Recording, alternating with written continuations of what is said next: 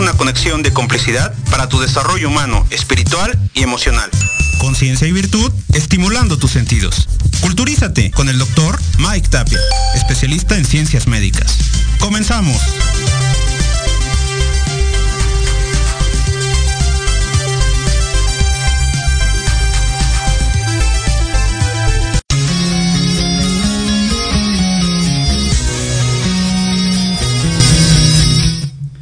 Tal amigos? Es un gusto poder estar con ustedes. Último programa, Confesiones Médicas, capítulo Ciudad de México, Proyecto Radio MX, una gran invitada, la invitada más difícil del año, la doctora Paola Alejandra Vázquez. Bienvenida. Hola Mike, muchísimas gracias por la invitación. No soy difícil, ah, solo tuvimos que coordinar tiempos, pero aquí estoy y te agradezco muchísimo la invitación. Qué bueno que estés aquí, mi querida doctora Paola. Vamos a hablar de todo un poco o de todo mucho en la parte de la ginecología. Claro que sí, tú eres aquí el preguntón, así que puedes este preguntar. es el último programa de confesiones y vamos a confesarte, vamos a confesar a una experta porque tienes es todo un estuche de monerías de lo que tú tienes y la verdad es que al final vamos a decir un preámbulo a lo que vas a sacar más adelante 2021, ¿de acuerdo? Es un gusto que estés aquí. Para ti, hoy en día, siglo XXI, segunda década, ¿cómo visualizas la parte de la ginecología en las adolescentes? Sexualidad, apertura sexual, tabús, em, ¿cómo le llaman em, hoy en día? Sexología binaria o diferentes tipos, ¿no? ¿Tú cómo lo ves como una experta? Pues mira, te voy a ser muy honesta. Actualmente tenemos muchísimo más alcance que épocas anteriores. Eh, la gente de todas las edades Sí. ahorita busca mucha información. Y muchos buscan en cualquier sitio, pero hay mucha gente que sí tiene la habilidad de decir, esta información vale la pena, esta Sí, no, esta sí parece como que es un experto, este no me cayó tan bien, este como que parece un charlatán. O sea, sí tenemos como la crítica de las personas que buscan información, por, por ejemplo, redes sociales, ¿no? Ok.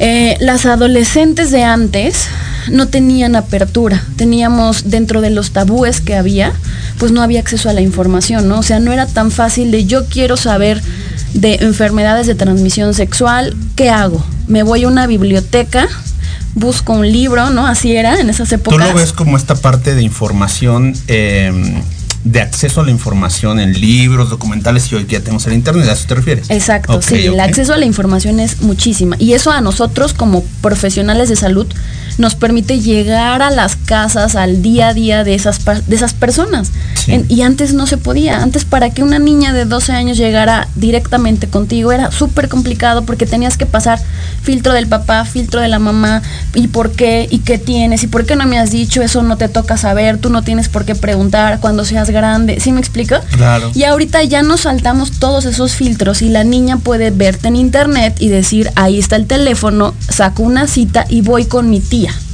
¿Sí? Claro. Que no quiero decirle a mis papás, pero yo voy porque yo te vi explicando tal cosa y eso que dijiste lo tengo. Sí. Y entonces ese acceso, ese, ese saltarte todos los filtros, ahora nos ha vuelto como más accesibles y la información se ha vuelto mucho, muy variada, ¿no? Como tú lo acabas de decir, también la sociedad ha cambiado, ¿no? Hay mucha diversidad que antes existía, pero no la conocíamos muchísimos de todas las partes, ¿no? No, nos, no, no, no interaccionábamos como ahora. Entonces yo creo que esta década, como lo dijiste, es una novedad en todos los sentidos y para todos, porque estamos aprendiendo, ¿no? Estamos aprendiendo con gente que, que nunca habíamos tratado, niños que te preguntan cosas que tú dices, ay niño, ¿qué te contesto? Ajá. ¿Te acuerdas que cuando íbamos en la primaria, el, el- el- la apertura sexual era dar un beso?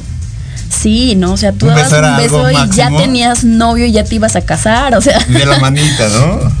Sí, Manita sí, sí, era Y hoy en día, ¿cómo lo ves en esta apertura de sexualidad eh, en donde las niñas se están embarazando a muy temprana edad? Yo pacientes de 11, 12. Sí, no, pues mm, creo que estamos acelerando como sociedad el momentos que antes no sucedían a esas edades, pero es la realidad y no podemos cerrar los ojos, ¿no? O sea, nuestros niños están dejando de ser niños en muchos sentidos, emocional, sexual, físico, antes de lo que esperábamos que sucediera. Y sí cambia todo, porque yo como médico mm, tengo que ser franca, tengo que decir la información como es, eh, y tú como papá o los que son papás, pues tienen que abrir los ojos a ver que esa es la realidad, aunque sea tu niño de 9, aunque sea tu niño de 12, o aunque tu niño creas que no tiene que saber o no está involucrado en nada, ¿sí me explico? Claro, ¿crees que tenga que ver muchísimo con esta confianza hacia los padres o en realidad estamos reeducando con pues con el internet? Porque al final antes teníamos, por ejemplo, te preguntaba, este, que dudo mucho que no hayas visto caricaturas, pero bueno, ahorita te voy a preguntar otras cosas. La neta es que a mí me educaron las caricaturas en una forma de valores impresionante. Yo hoy veo las caricaturas y están como para llorar y todo es sexo, boobies y demás cosas, ¿no? Entonces, eso tiene mucho que ver Claro. también con la apertura o lo que te preguntan estos adolescentes, ¿no? Pues sí, es que la realidad en la que ellos están inmersos es completamente distinto. Si lo comparamos a la que estuvimos nosotros, por ejemplo, no nos vamos muy lejos, ¿no? Lo acabas de decir, videojuegos, eh, telenovelas, ¿no? Que ahora series y ahora ya son podcasts, eh, canales de YouTube. O sea, hay acceso a la información de una manera brutal. Entonces, si yo quiero encontrar historias de terror, las peores, hoy las encuentro en dos segundos, ¿no? Y antes no. Entonces, eso daba una brecha como de tiempo para que igual los jóvenes adolescentes fueran abriéndose al mundo, al, del tema que tú quieras, poco a poco, ¿no? Los amigos, ¿no? Influían mucho. Yo vi esto, pero lo viví, o sea, no era yo lo encontré en internet como ahora, ¿no? Eh, eh, estamos reeducando. Yo pienso que como sociedad, como médicos y como padres, los que lo son, y como profesores, están reeducando con una herramienta nueva que influye mucho más que otras, mucho más a veces que la propia educación de los padres. Porque el- mm, yo pienso que el vínculo con los padres o con la familia no es que esté mejor que antes. Más bien es que es mucho más diferente y ahora le cedemos la educación a la compu, a la tableta, ¿no? A la serie. Claro. A los cinco años están viendo asesinatos, ¿no? Series padrísimas que todo mundo vimos y entonces a los tres años ya quieren disfrazarse de eso, ¿no? Lo vimos.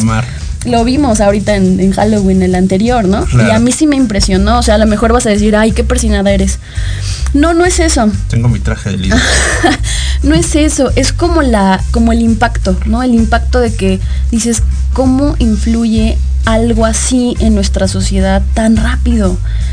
Y así como puede influir para algo bueno, puede influir para algo malo. Entonces, eh, estamos en una sociedad cambiante, cambiante, cambiante, activa. Necesita gente que, que, que dé información certera, precisa, concisa y que llegue a todas partes. Quiero que me des algo certero, un minuto, para irnos al siguiente segmento. ¿Cuál es la edad idónea, adecuada, para que una mujer, uno, rápidamente, ejerza esa sexualidad y dos, se embarace? Híjole, es una pregunta muy complicada. Que ejerza la sexualidad, yo creo, soy de la idea que nacemos con sexualidad, la ejercemos desde que tenemos conocimiento de ello y eso depende mucho de nuestros padres y nuestros profesores. Sí. Y ejercerla como tal sí necesita una madurez mental. Y la madurez mental la podemos adquirir, depende la persona, ¿no? Unos lo pueden adquirir a los 10 porque tuvieron experiencias de vida diferentes. Claro. Pero habemos otras personas que a lo mejor la adquieren a los 25. O sea, y eso no quiere decir que ya estás apto ni, ni mentalmente ni físicamente, ¿no? Ahora, si me preguntas físicamente cuándo es la madurez, Sí. pues se podría decir que físicamente la madurez inicia aproximadamente a los 18 o 19 años que termina la adolescencia. ¿No? Que ya hay madurez física y sexual hormonalmente hablando. Deberías estar ya como listo para poder embarazarte o hacer, ejercer tu sexualidad plenamente. Pero bueno, son muchos aspectos, o sea, no es solamente eso, ¿no? Físico. Manda socorte, mi querida Paula, por favor. Bueno, nos vamos a un corte comercial, regresamos en un minuto. Por favor, no se despeguen sigan escuchándonos. Confesiones Médicas, capítulo Ciudad de México, Proyecto Radio MX, siempre con sentido social.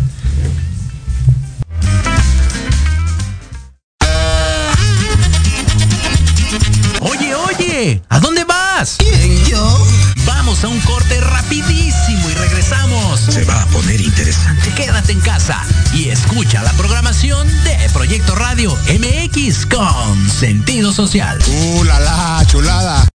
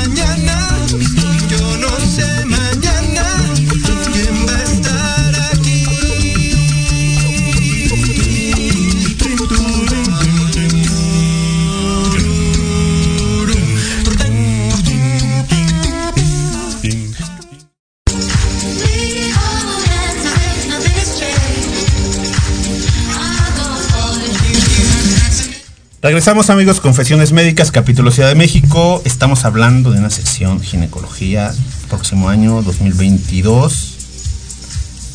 Un proyectazo que tenemos ahí. ¿La sexualidad en las mujeres es igual que en la de los hombres o los hombres son más precoces como lo hacen ver en este machismo, mi querida doctora? Yo creo que no es igual. ¿O simplemente es por el hombre, creerse y tener un sinfín de mujeres y yo ando con una y ando con otra y otra y otra y otra? Pero en realidad al final de cuentas son habladas.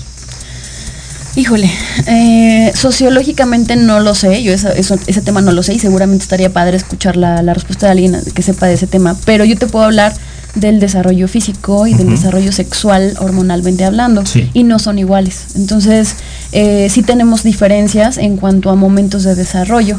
La mujer tiene su desarrollo primero, por ejemplo, el desarrollo físico y sexual. Es primero. Es primero, es primero que el del niño. Y dices, ¿cómo? O sea, pero pues el niño es el que está como más despierto, ¿no? Al- yo creo que no, yo creo que eso es un mito, ¿no? Es un mito y quizá la sociedad también influye mucho, como lo dijiste ahorita. O sea, influimos al niño o lo llevamos así como diciendo, hazla tu novia. Ya, ya le diste un besito, ¿sí me explico? claro. Y vamos como dirigiendo al niño a que aquel es el que tiene que, que iniciar, ¿no? A despertar antes. Y yo creo que en el desarrollo no es así. El desarrollo físico y sexual es primero en el de la niña. Las hormonas se desarrollan antes. Eh, el niño se tarda mucho más inclusive en alcanzar su talla, ¿no? Y eso tiene mucha relación con las hormonas. Entonces, cuando hay el pico máximo hormonal en el niño varón, Sí. eh, la niña ya se desarrolló, ¿no? Y la niña tiene un desarrollo sexual, físico y mental también. Entonces, a mi parecer, la niña se desarrolla primero. Entonces, eso es un mito. Siguiente pregunta, confesión. ¿Te ha llegado o has tenido esa experiencia en donde tienes que modificar el cuerpo de un niño para convertirse en niña? No me ¿Y ha viceversa? tocado. A mí no me ha tocado vivirla. Eh, sí lo he pensado porque es algo que está muy a- al Pues, al alcance. o sea, cuenta, ya lo hemos visto en, en- en- hospitales, por ejemplo, ¿no? Eh, niños que vienen solicitando las cirugías o cosas así. Pero a mí en lo personal no me ha tocado. Todavía no te podría contar No. la experiencia. No. Queda pendiente esa experiencia porque hay muchas historias ahí en donde primero los modifican, gene- eh, no genéticamente, perdón, sino hormonalmente. Y esto es porque evidentemente a la etapa de entre 2 y 3 años el niño ya tiene una apertura sexual. Claro. El niño, pues, desde mucho antes, desde que estamos básicamente, este, no sé, puedo decir cuatro o cinco semanas, ya la mamá quiere saber, las mamás responsables obviamente, yo siempre lo he dicho, este, ya quieren saber si es niño o niña, cuando apenas le está latiendo su corazón a la sexta semana de vida. ¿sabes? Y entonces ya lo están programando, son programaciones. Pero, pues esta, esta, queda esta plática pendiente porque he sabido de, de- muchos, eh, muchos casos, muchas historias en donde pues, sí son modificables. Y la, y la apertura emocional y de sociedad tiene mucho que ver. Sí, claro. Ahora ya lo podemos platicar, ¿no? Aquí en un tema como este. Pero hace unos años esto no se podía hablar y además mucho menos pensar que a lo mejor te pasara a ti en tu familia, ¿no? Y ahora no, ahora ha ayudado mucho que, por ejemplo, gente famosa, ¿no? Ah, Lo ha vivido y lo ha hecho público. Y yo Sí. creo que todo eso está bien. Yo pienso que hay que cambiar, que hay que modificar nuestro chip y que nos tenemos que adaptar a la realidad del día de hoy. Y la realidad del día de hoy es esa. Y si llega un niño con esas, o niña como con- del tipo, me refiero género que sea, pues Sí. a solicitarlo, pues vamos a tener que analizar ese caso muy específicamente porque yo creo que es un manejo interdisciplinario, o sea, no es solamente que en mi caso quirúrgicamente lo pueda resolver, ¿no? Porque es todo un tema, ¿no? Hay que eh, tiene debe tener atención psicológica, una preparación para la familia, o sea, eso es un tema, pero yo no lo he hecho. Así que esa te la debo. Están pendientes las genetistas de la doctora, este, ¿quién fue su apellido? Eh, pero bueno, eso, eso es algo eh, impresionante de lo que se tiene que hablar. Y otra pregunta es, ¿qué sucede? ¿Qué sucede cuando estas niñas, porque es muy frecuente, van con, a veces con su pareja mayor, Ujú, muy mayor, Muy. y están embarazadas son menores de edad. ¿Qué Sí. sucede? Y, y unas pues sí se quedan con el embarazo, pero otras obviamente te piden abortar, hacer un legrado, etcétera. ¿Con cuál nos vamos? ¿Con la que sí quiero o con la que no? Con la que no con la que no quiere es menor de edad y su pareja es mayor. Y te va a pedir que quiero, quiero Sí. abortar, doctora. Sí. Vamos a poner 10 semanas de gestación. de- 12 pues. Ok. Límite legal. Pues hay que ofrecerle todas las oportunidades siempre, y yo soy de la idea de que la paciente no se quede con ningún hueco de desinformación. en todos los sentidos. O sea, ¿por qué sí, por qué no? Y si tomo esta decisión, ¿por qué sí? Y si tomo esta, ¿qué me va a pasar? Y qué en el futuro me puede modificar. Y después, ¿por qué puedo tener tal o, o tal complicación? O sea, todo. Entonces yo sí me siento y le digo, ok, a ver, platícame. No, pues tengo 10, 12 semanas, bla, bla, bla. Mi pareja, novio, esposo tiene 45, tiene. Y, y no es mentira, ¿eh? Sí, sí, no, 30, eso, eso pasa, ¿eh, amigos? 19, o sea, esa es la realidad. Es la realidad. Y lo amo, así, con esas palabras, pero yo no quiero tener un hijo porque mi esposo me dijo que no, que yo tengo que hacer más cosas y estudiar y que no quiere ahorita. Entonces, pues no lo quiero. Bueno, pues entonces ahí te va.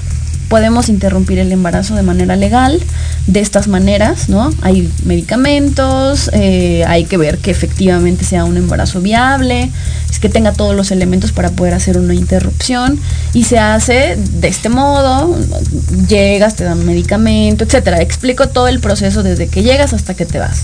Las complicaciones que puedes tener durante el proceso, las dificultades médicas que podemos tener nosotros al realizar el procedimiento. ¿Por qué? Pues porque es una niña, al final de cuentas, físicamente tiene órganos de niña Claro. y muchas desconocen. estás si viendo tienen- bien, bien buena onda, ¿eh?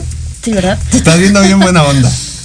Pues bueno, eh, el útero, por ejemplo, y específicamente no sabemos si tiene malformaciones, ¿no? Entonces ya nos ha tocado que llegan casos así y que cuando estamos haciendo ultrasonido, lo que sea, Sí. tiene malformación el útero. O sea, Sí, la, y la niña no tiene ni idea que eso en un futuro para la reproducción va a ser completamente difícil, ¿no? Pésimo. Y, y ahorita ella pues ve las cosas así con una visión de túnel.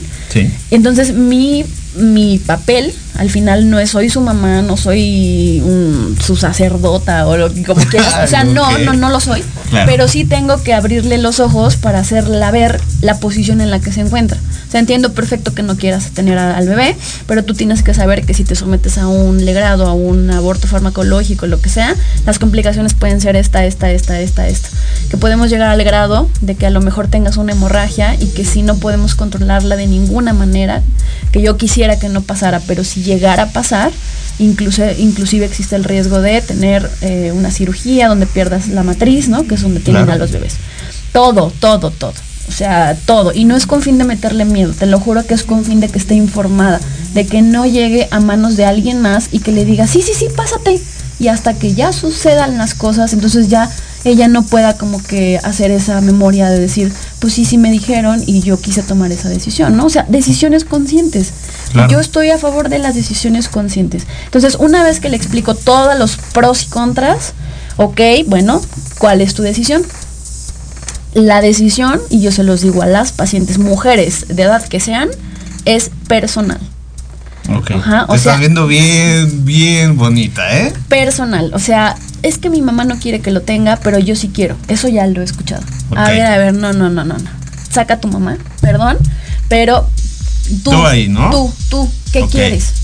No es que yo sí quiero tenerlo. Pues entonces aférrate a que sí lo quieres tener. Ok. No, yo no lo quiero tener, pero mi mamá sí quiere que lo tenga. Ah, pues entonces te aferras. A ver, no, o sea, Claro. sí, me explico, o Sí, sea, por orientar, porque las cosas a veces están como de cabeza.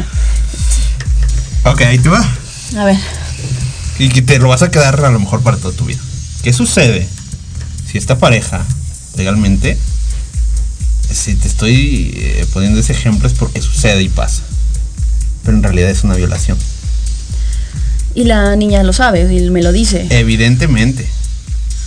Eh, simple, eh, y- independientemente por edad, se considera una violación. Sí, claro. Pero algo importantísimo es que la realidad es que muchos médicos no son empáticos, la gran mayoría, y no le dan el lugar a la paciente, no le dan el lugar a las emociones, no le dan el lugar a lo que está sintiendo y en donde ella no encuentra una salida, un apoyo, un pilar en su familia.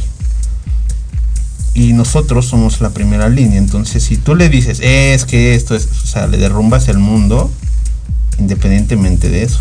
Y legalmente, pues obviamente siempre hay que tener precauciones. Sí, claro, no Pero- estar en el marco legal, pues, pero Sí. eh, también ya me ha pasado esos casos. Este, pero aquí hay dos cosas. Muchas veces ellas no te lo dicen, o sea, no te lo dicen abiertamente. Y si sí lo hacen, es más fácil, porque si sí lo hacen, Sí. entonces saben que estás de tu- que tú estás de su lado, ¿no? O sea, Claro. saben que dicen, bueno, ella me va a entender, me está entendiendo y me quiere ayudar, entonces me está dando alguna alternativa. Sí. La mejor para mí. Yo, yo decido. ¿no? Ya ella me está dejando decidir, pero me va a ayudar. Claro. No estoy sola. Y entonces eso sería como la, la parte donde yo sí investigo. Bueno, a ver, ¿y cómo sucedió? ¿Y tú quisiste? No, pues no. Ok, bueno, pues entonces tienes estas posibilidades y son legales. Y quien sea que te diga que no, pues no es cierto. Entonces ahí tú tienes que tomar la decisión. No la puedo tomar yo, no la puede tomar X o Y, Claro. Pero hacerla ver eso y que se sienta, como tú lo dijiste, que se sienta apoyada de alguien, porque es bien difícil, más en pacientes así de adolescentes, que no sabemos la situación, porque eso que te digo es la punta del iceberg y cuando vas escarbando vas encontrando una cantidad de cosas. Muchísimo. Y por eso hoy en día los adolescentes y los jóvenes son adolescentes, adolecen, les duele todo. Hasta la más mínima pendejada que hay por ahí. Sí, o sea, es la realidad, ¿no? O sea, ellos solamente, como les reggaetón, no sé qué música les gusta. Es solamente su vida, es su mundo. Pero muchas, muchas de estas preguntas a los expertos em, tienen mucho que ver con complicaciones a futuro. No, es, no son casos clínicos, pero son casos que queremos comentar la doctora y yo, en donde también tocan casos pues genéticos. La doctora Tania Barragán, ahí le encargo, ¿eh? Ujú.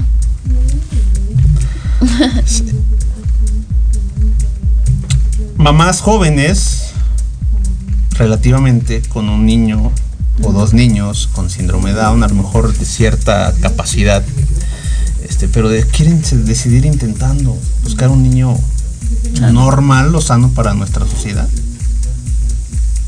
¿Qué les dices? Te lo digo porque el 20 de noviembre es la alma mater ahí, clínica de genética. Y les dicen y les dicen y no. Y no. Pues mira, yo soy muy honesta y les digo los riesgos igual, ¿no? Mm, La posibilidad que tú tienes de otra vez tener esta patología es tal, ¿no? Y no lo digo yo, están los estudios que ya se te realizaron. Si tú quieres, aún con todo y eso, correr el riesgo, Sí. es tu decisión. Y tienes que saber que si esa es tu decisión, cuentas conmigo, porque yo voy a llegar al embarazo. ¿Sí me explico? Sí. Pero y si con todo lo que platicamos, tu decisión es lo contrario, pues también cuentas conmigo porque estamos en el marco legal. ¿Sí me explico? O sea, Exacto. ahí yo no puedo opinar, yo, yo puedo opinar, ¿no? Puedo opinar en mi cabeza, pero no puedo tomar decisiones ni dirigirles sus decisiones. O sea, mi, mi trabajo al final es, pues, desmenuzarles la información que muchas veces no entienden o que no tienen al alcance, ¿no? Por ejemplo, eso de saber, bueno, oye, ¿y si aborto? Porque eso es una pregunta muy común. Sí. Después me voy a poder embarazar porque mi mamá me dijo que nunca más Dios me va a castigar Claro. y ya nunca más voy a poder tener hijos. Y entonces yo tengo que decir la verdad. A ver, yo no lo sé, porque no soy Dios, ¿verdad? Para decirte si va o no va a pasar. Pero médicamente existen estas posibilidades de Sí. que suceda esto y de que suceda esto. Y así te quitas de la cabeza un mito y tú tomas la decisión que más te conviene ahorita a ti. No lo digo yo, no lo dice el fulano, no lo dice, ¿sí ¿me explico? Y eso me ayuda bastante para pues, tener un vínculo con, con las pacientes adolescentes. ¿Qué sucede cuando una mamá siguiente pregunta siguiente sí, sí, sí, amigos, siguientes de mis preguntas, porque la neta es que yo yo no soy este no soy mujer obviamente, pero estas preguntas siempre me dan la vuelta mil veces en mi cabeza y mucho más. Llega la mamá. Tiene varias hijas. ¿Ok? Y entonces a su niña de 12 le quiere poner un DIU. ¿Por qué? Ok. Porque, los, porque sus niñas, pues, adol- adolescentes o jóvenes, que te gusta 18, 23, más o menos de ese rango, pues ya tienen una vida sexual activa, etcétera, etcétera, ya tienen algunas lesiones y por eso las llevan, etcétera, rastreos, lo que quieras y mandes, ¿no? Pero su preocupación de mamá, pues está en que a su, a su bebita, a su pequeña, pues no le sucedan estas cosas. ¿Y por qué? Porque ese antecedente y pasa que ya sus hijas ya tuvieron uno o dos abortos. Y entonces su preocupación es que, pues a ver, mijita, pues vamos a ponerte un DIU. Ay, bueno, ahí otra, ya me pasó también. ¿Ok? Y, y sin- Este- sin vida sexual, ¿eh? O sea, Ah, obviamente es, ay, por eso es la, por eso quiero que recalques eso, Sí. porque es una necesidad de, de esas mamás. hacer eso. No, ya me han llegado. O sea, eso ya lo he vivido de que la mamá me trae de la mano a la niña y ponle un DIU, doctora, o ponle un implante, o ponle Sí. tal cosa porque a mí no se me va a embarazar. Amigos, Ajá, a mí no se me va a embarazar. Entonces, bueno, hay dos cosas importantes. Yo entiendo que pues es una menor de edad, ¿no? Y la mamá es responsable de la niña Claro. y todo, pero es un ser individual y es su cuerpo y es su salud. Entonces, yo ahí sí pongo muy claras las cosas con las dos con las dos personas. La mamá, me dirijo a la mamá obviamente, pero me dirijo a la niña primero. A ver, hay que tener las cosas muy claras. Tú no te vas a embarazar si no inicias vida sexual.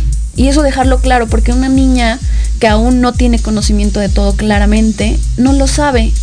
Y yo te lo digo a ti y tú entiendes. Y muchos de los que nos escuchan entienden que es una relación sexual. Pero hay unas niñas que no saben que es una relación sexual. Exactamente. Sí, que a lo mejor me tocó, ¿qué tal que me embarazó? ¿Sí me explico? sí, Entonces, sí, pasa.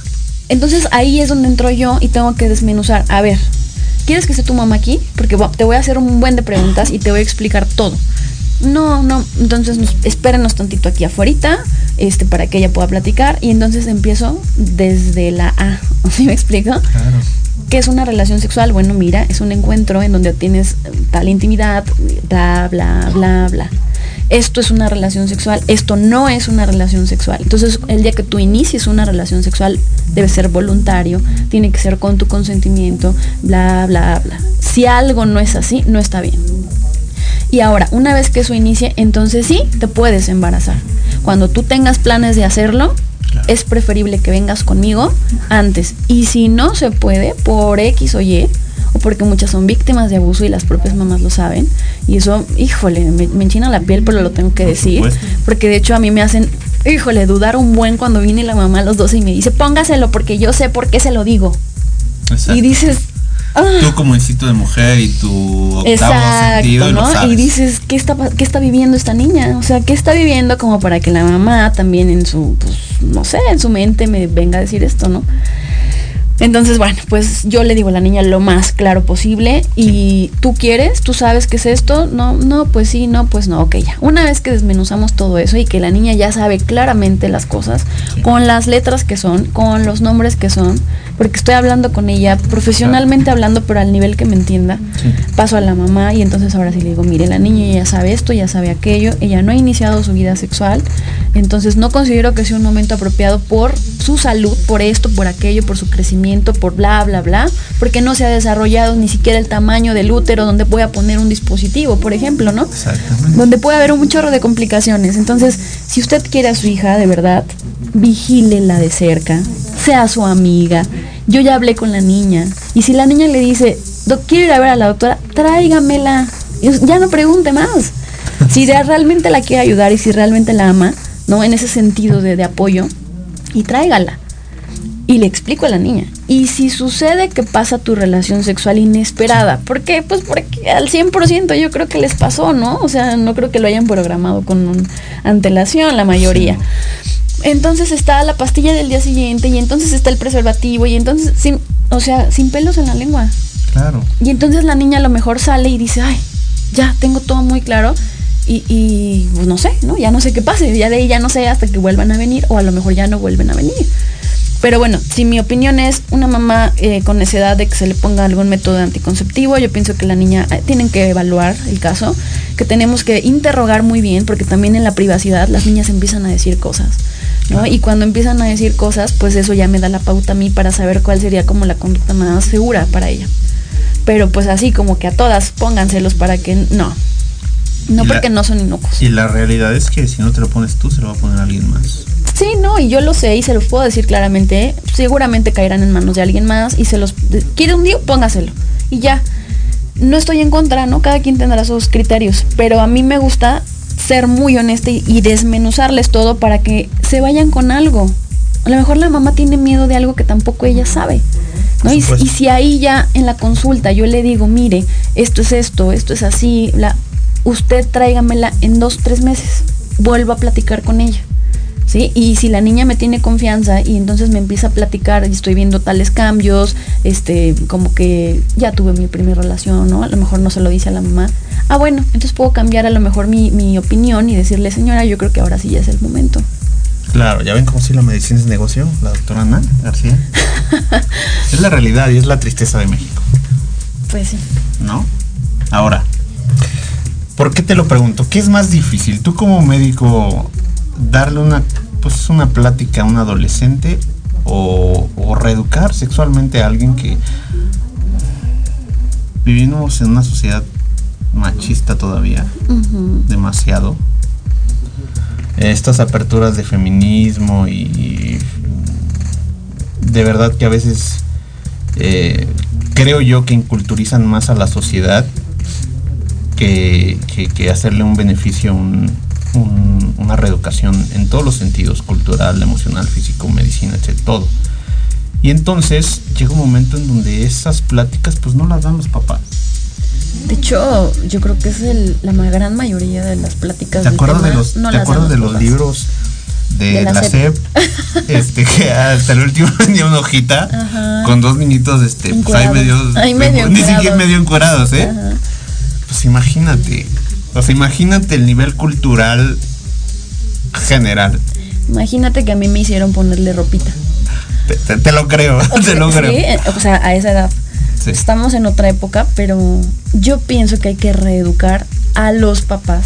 Sí. Reeducarnos a nosotros mismos. Ya me acordé. Ah, Ok, ajá. Y obviamente reeducar a los niños. Ahí te va. ¿Te acuerdas que antes, yo me acuerdo que cuando estaba estudiando con este en la preparatoria, pues este nos decían, había una había una maestra que era psicóloga y nos decíamos que de nosotros éramos la generación X, la generación X. Y entonces apenas hace unos dos días vi unos memes, este, que lo subí por cierto al, véanlo por favor, lo subí a la página. Entonces está una chica diciendo que ella es la genera ella es de la generación millennial. Y entonces pues dice que ella estudió en línea y que al que no le parezca, pues ya sabes, ¿no? Ahora, estas generaciones, ¿tú cómo ves todas estas generaciones que en realidad se acentúan como generaciones de cristal porque no quieren ver la realidad, no les gusta ver la realidad y no les gusta ver la problemática que tenemos como sociedad? Y esta sociedad que tenemos a nivel de apertura sexual y todo, te lo pregunto porque estamos en el tema de, de- ginecología, pero esto da un preámbulo a todo. Y este preámbulo a todo es esto, esta es la base. Recul- re- culturizar nuevamente a la sociedad y empezando por eso. Por tener una vida sexual y una, una apertura sexual en todo este rollo. Te lo voy a decir porque hoy en día, hoy precisamente, eh, fíjate, me metí en un reporte porque no me dirigí correctamente a una mujer, hombre, mujer fisiológicamente, hombre, este, Fenotípicamente. fenotípicamente, o sea, exterior, belleza, lo que- ¿no? Y entonces, pues estaba embarazada, estaba embarazado. ¿no? Y entonces, pues, me pusieron el. Respetar eh, los, ¿cómo, cómo, cómo ponían? Este, la diversidad binaria. Dije, ay, cabrón. ¿Pero a qué se refiere? Es que sí tenemos que reeducarnos, ¿no? No- Yo pienso que ahorita no sabemos bien qué está bien, qué está mal, dónde llega el límite de una cosa, ¿no? Con otra. A mí me pasa. O sea, yo sí he tenido pacientes que a veces no sé cómo llamarlos. Y, y yo creo que no está mal no saber. Yo pienso que es parte de la humildad de, de todos, ¿no? O sea, pues no, no es mi día a día. A lo mejor es el día a día de otro contexto, pero en el mío no es mi día a día. Entonces, si me llega a suceder, yo sí les pregunto con las palabras más, eh, ¿cómo te diré? Dulces, suaves. Sí, porque no quiero herir a nadie. No, no es, no es mi intención. Pero sí pregunto, a ver, ¿cómo te llamo? ¿Cómo, cómo me dirijo a ti? ¿Cuál es tu nombre? No, pues fulano, de tal, ¿ok? Así nos dirigimos. Y ya en el interrogatorio, porque es difícil, no, es difícil. claro. Yo estoy viendo una cosa. sí, Claro, o sea, estoy viendo un color y, y en mi mente está otro color y el nombre es otro, ¿no? Entonces Sí. yo estoy en un shock también mental porque a veces no sé, no practico eso, ¿no? No sé cómo dirigirme. Pero bueno, esto es, es reeducarnos. Esta es la realidad actual. Nos guste o no nos guste. ¿no? Ahorita eh, está flor de piel que la gente sea muy abierta con su sexualidad y antes no era así. Antes cada quien tenía sus gustos, no decía nada y no tenían que exponerse. Ok, ¿eres feminista? No, yo no me considero feminista. ¿Has ido a las marchas? No, no voy, no tengo tiempo de ir a marchas. Ah. ¿Cuántos monumentos ha destruido? no, Pau? ninguno, no. ¿Nada? No soy feminista. Bueno, No. porque a veces confunden, un minuto para irnos a corte, confunden el feminismo con un ataque machista o al machismo Ajá.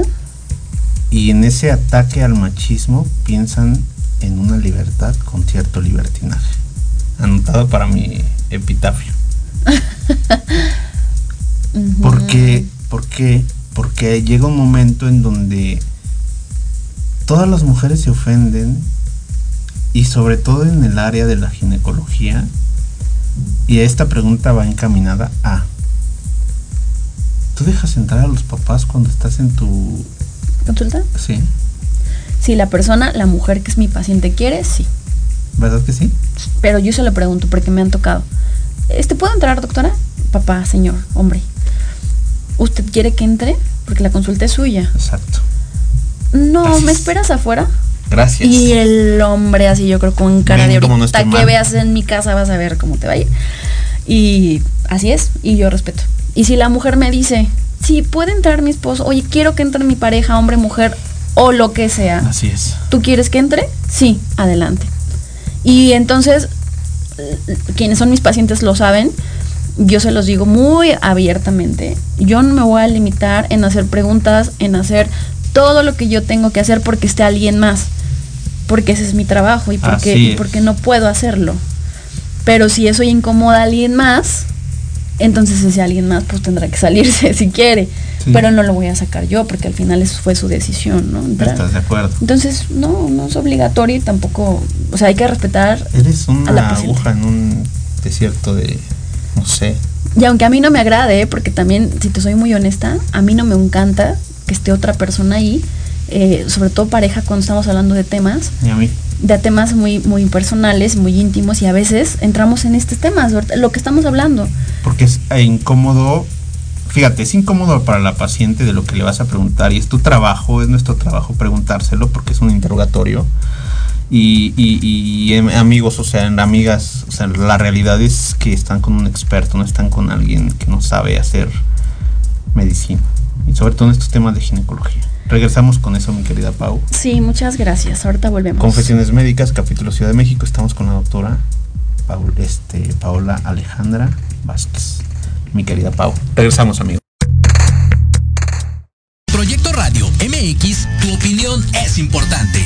Envíanos un mensaje de voz vía WhatsApp al 55 64 18 82 80 con tu nombre y lugar de donde nos escuchas. Recuerda 55 64 18 82 80. Ahora te toca hablar a ti. El impulso a la economía local, la ayuda social y el entusiasmo juvenil se juntan en un espacio donde la voz eres tú. No te pierdas todos los miércoles Ignelia, Territorio Guinda, donde traeremos para ti fundaciones y asociaciones, así como temas y entrevistas juveniles que te harán reflexionar. Ignelia, Territorio Guinda. De 5 a 6 de la tarde, solo por Proyecto Radio MX.com. Hola, yo soy Liliana Huerta. Yo soy Jesús Tecruceño. Te esperamos todos los miércoles de 6 a 7 de la tarde en De colores, expandiendo la misión. donde hablaremos de temas relacionados con diversidad sexual, espiritualidad y derechos humanos. Escúchanos por Proyecto Radio MX con sentido social.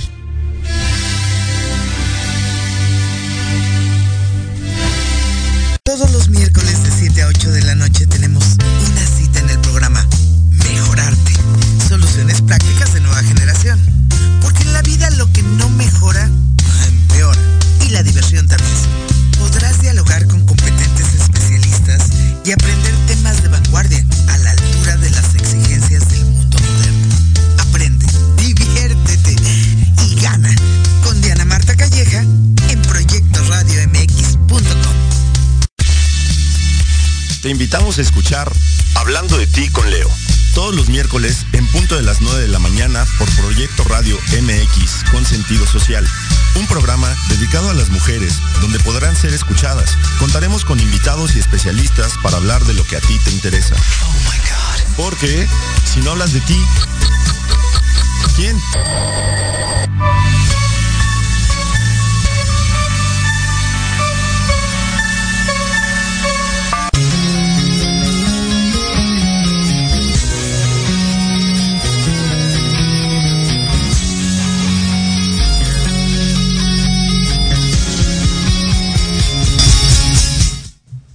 Hola amigos, ya regresamos aquí con Confesiones Médicas. Estoy platicando con Mike Tapia que me está haciendo muchas preguntas y me está literal confesando. Sí, Entonces, demasiado. aquí estamos. Estamos platicando, pues a veces los, las parejas, eh, vamos a dejarlo en parejas, sin meternos en tantos rollos. De verdad que sí son bien molestos. Porque tú, o sea, si van contigo es porque eres un médico profesional.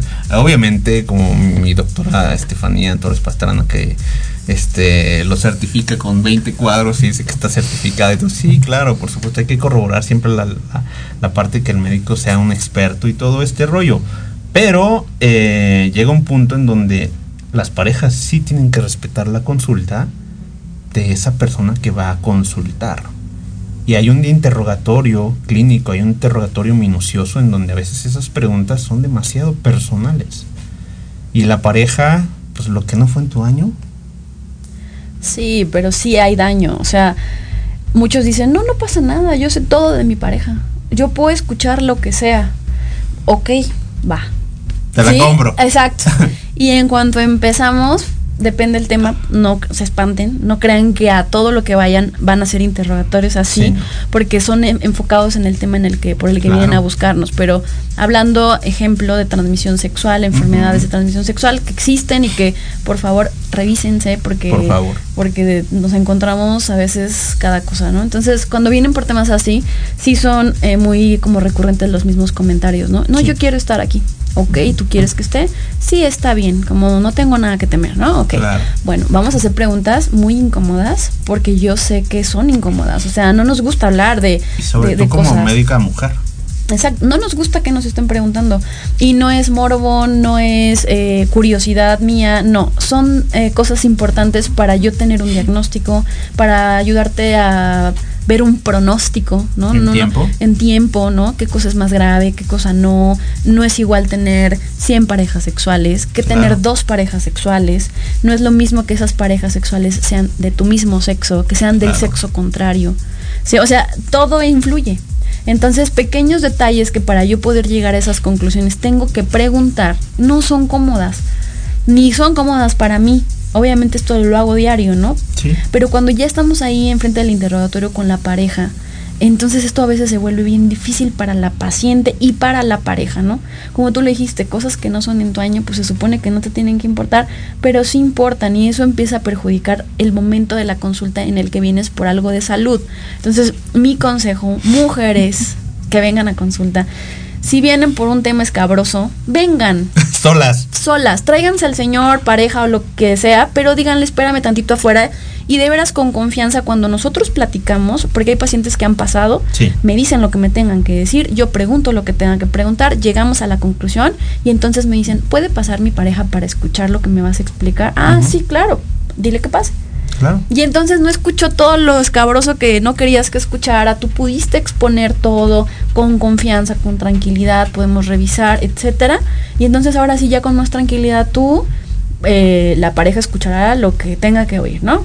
Pero al final es algo íntimo. Yo creo que es muy pues es muy personal y respeto la decisión, ¿no? Ah, También hay parejas que me dicen, no, de verdad puede escuchar todo, ok, bueno. Y bueno, sepan eso, si ustedes deciden que entre la pareja, Sí. eh, se les va a respetar esa decisión, eh, pero no nos vamos, al menos yo, a, a frenar en, en obtener la información del interrogatorio que, que tengo que hacer, ¿no? Y ya me ha pasado también que me dicen, ¿te puedes salir tantito? y yo, sí, espérame tantito afuera. O sea, ¿a ti como médico? No, no, no. Ah, o sea, ok, yo- la, pareja, o sea, estamos empezando todo bien, todo iba bien, sí, sí, Ajá. que se quede, él puede saber todo de mí. Sí. Y entonces, bueno, empezamos a preguntar y entonces empiezo a ver las caras así de miedo y así como que dice, stop, ¿no? Ya. te puede salir tantito al novio, no esposo, lo que no, sea. pues lo deja más intrigado y más encanijado. Ya no sé la parte de qué sucede en la casa, eso, eso sí ya me lo tienen que contar los pacientes, pero mm, pues evitémonos a lo mejor ese tipo de malos eh, momentos. Y si se puede ir solitas al consultorio, busquen a alguien que tengan de verdad que se les dé confianza, que les inspire confianza para tener esa tranquilidad de exponer todo, ¿no? Porque, porque es necesario. Claro. Se me fue lo que te iba a decir. Me dejaste en shock. Ah. Mm, ¿Qué más? Estabas, a- a- antes de irnos a corte hablabas del feminismo, este... Era una pregunta. Sí, ya, ya, ya, era una pregunta importantísima. Pero, pero, pero, pero, pero, pero.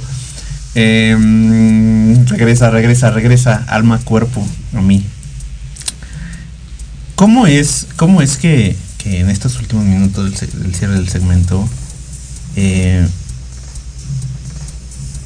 haces entender, fíjate, o sea, tú como mujer a una población sin lastimarla. Porque todo lo toman a mal. Aunque tú seas la experta. Sí, sí es difícil y en todos los niveles de las edades yo lo vivo. Ahorita hablamos de adolescentes, pero por ejemplo hay un tema de las, las pacientes menopáusicas que Eso. también es bien complicado y generalmente van con sus parejas porque vienen porque ya tienen un tema de pareja y Sí. entonces ya no saben cómo resolverlo y vamos al ginecólogo a ver si ella me dice qué onda porque esto está muy mal. Claro.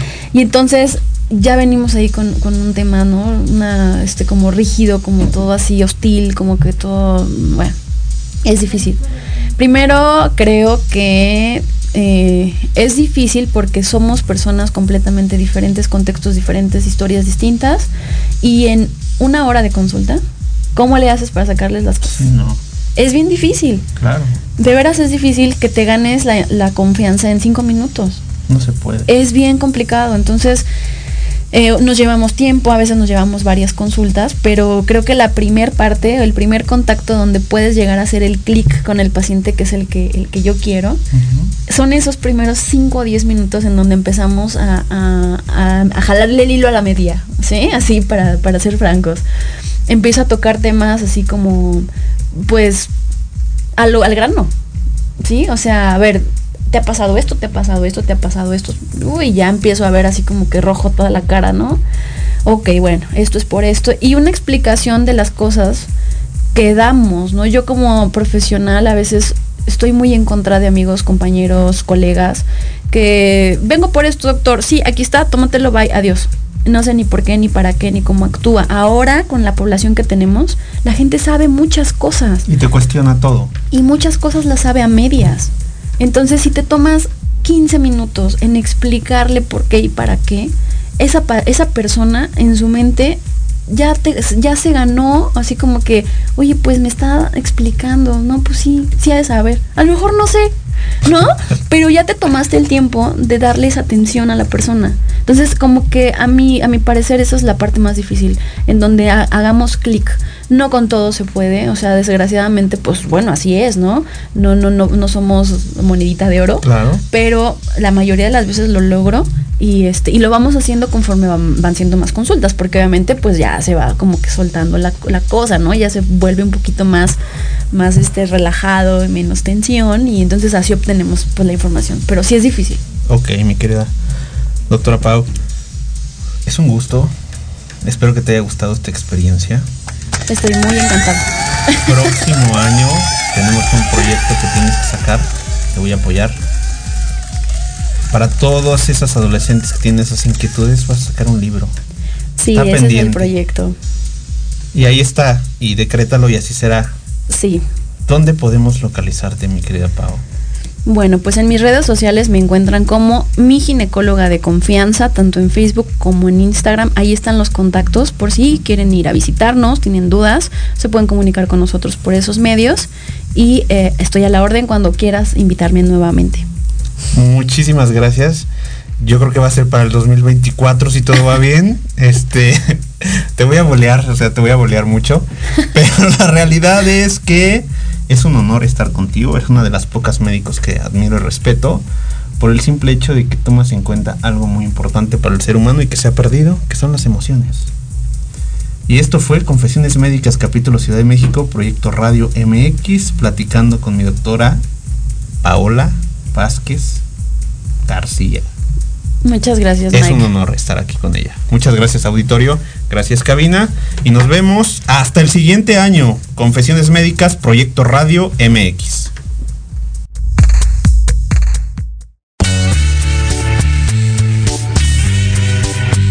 Recuerden, la inversión más importante de hoy fue su tiempo. Comparte si te nació, comparte si te vibró, modificamos tu sentido humano. Síguenos por Instagram, Confesiones Médicas, y cuéntanos cuál es tu confesión. Próximo viernes, 5 pm, por Proyecto Radio MX con sentido social.